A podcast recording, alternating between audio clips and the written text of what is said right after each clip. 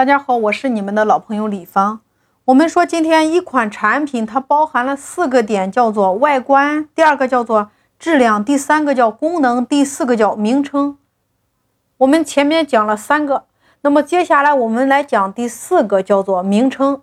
名称也就是你的标签，也就是你品牌的名称。比如李芳，那我的标签叫做互联网盈利系统架构师。那有人说，老师，我的标签叫做财务管理专家、客服经理。我告诉大家，这是职务，这不是标签。有人说，老师，我的标签是某某某公司的董事长。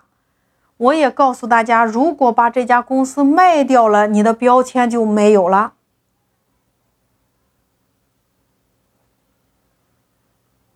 比如说。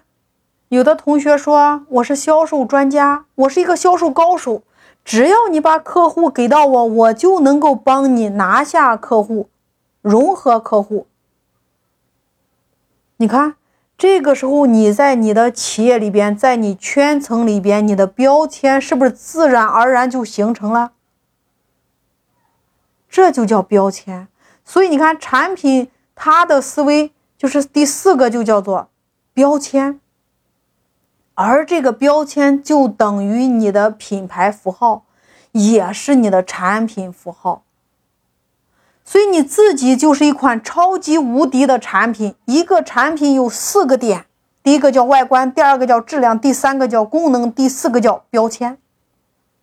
打造你自己的超级 IP，你拥有自己的超级 IP，其实不单单是创始人，我们企业内部的伙伴们。你们也一样需要拥有自己的 IP，你只有拥有自己 IP 的时候，你才能够赢得更多人对你的认可和赏识呀。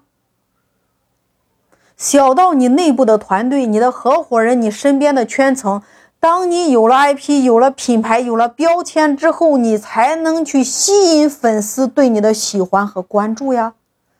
这就是经营自己这款产品的产品思维。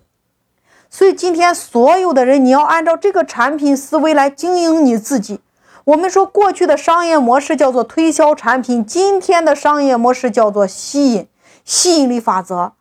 因为你只有按照这个过程，才会形成粉丝的思维。